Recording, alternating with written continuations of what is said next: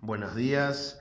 Espero que estén todos bien, que anden muy, muy bien, que se estén cuidando. Otro día de cuarentena. ¿eh? Y en este, en este audio les quería hacer una, un análisis un poquito más profundo de lo que ya tiene que ver con las cuestiones que hacen a el modelo imperialista en la región y más puntualmente en la Argentina. Nosotros habíamos visto que el imperialismo y los países que se están desarrollando como centros industriales están buscando, bajo este modelo, colonias económicas para posicionar sus mercaderías, sus capitales, ¿está bien? América Latina va a ser una, un enclave, ¿está bien? Una base de operaciones de este modelo expansionista. Por un lado, Europa para América del Sur va a estar fuertemente ligada y en el caso del Caribe los Estados Unidos van a ser base fuertemente en esa zona. ¿Está bien? Las producciones básicas van a ser materias primas. En el caso de América del Sur van a ser productos agropecuarios o agroganaderos. Y más que nada en las zonas de Centroamérica van a ser productos eh, de lo que se denominan tropicales. Ahora, en el caso de la Argentina, pero sin escapar de alguna manera a la mecánica que se da en cada uno de los países de América Latina, en la Argentina se empieza a generar o empiezan a aparecer gobiernos que empiezan a favorecer a los, a los capitales extranjeros.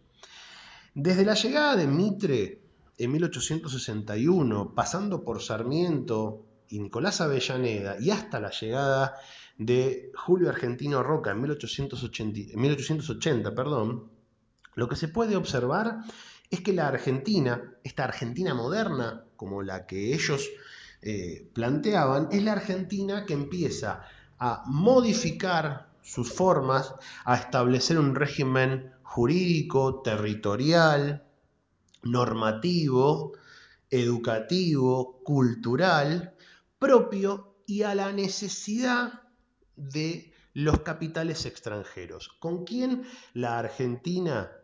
¿Está bien? Esta Argentina que ya había terminado su proceso de organización, está bien, eh, a nivel estatal, ya las guerras por la independencia habían quedado atrás, las guerras por la organización habían quedado atrás, está bien, los caudillos habían sido prácticamente aniquilados, quedaban algunos foquitos en el interior del país, pero Mitre y Sarmiento se iban a encargar fuertemente de erradicarlos. ¿Por qué?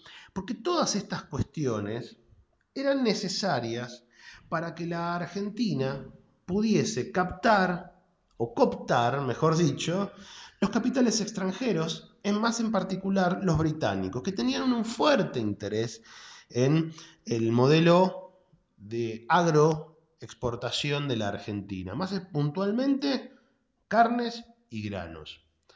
La Argentina para 1870 era literalmente un granero, está bien, a nivel global, que por la cantidad de tonelaje de, de mercadería que producía, está bien, era considerada por buena parte de los países europeos como un granero del mundo.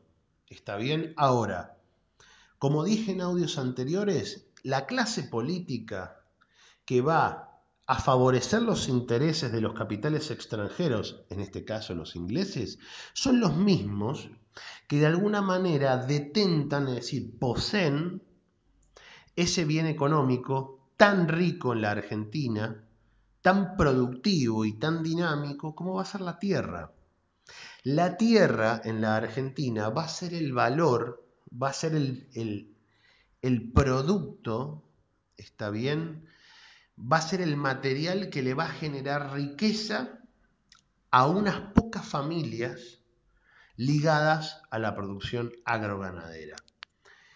Mitre, Sarmiento y Avellaneda, entre 1861 y 1880, van a darle el marco normativo, jurídico, territorial, educativo a la Argentina de ese momento para, por un lado, favorecer el ingreso y la llegada de estos capitales a, nuestro país, borrar cualquier tipo de traba o de, o, de, escollo que pudiesen tener esos capitales para poder desarrollarse lo más tranquilamente posible y poder llevarse sus ganancias al exterior, pero sobre todo, y esto es lo más importante que nosotros tenemos que quedarnos con esta idea, esta Argentina moderna es la base para que las oligarquías terratenientes, es decir, los sectores poseedores de la tierra,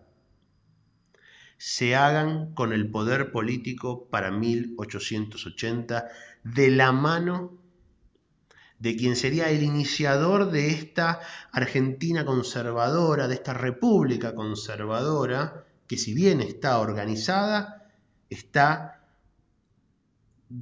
direccionada para favorecer a ciertos sectores y a ciertos apellidos de este país. ¿Está bien? Esta es la idea que les quiero dar con este texto, con este audio, perdón. Espero que haya sido claro. Lo vamos a trabajar, por supuesto, con textos y con fuentes, pero quería que lo tuviesen bien en claro para tenerlo siempre presente a la hora de poner y posicionar las ideas en el papel. Espero que sigan muy bien que se cuiden, que cuiden a los demás y nos estamos viendo en el próximo audio. Chao.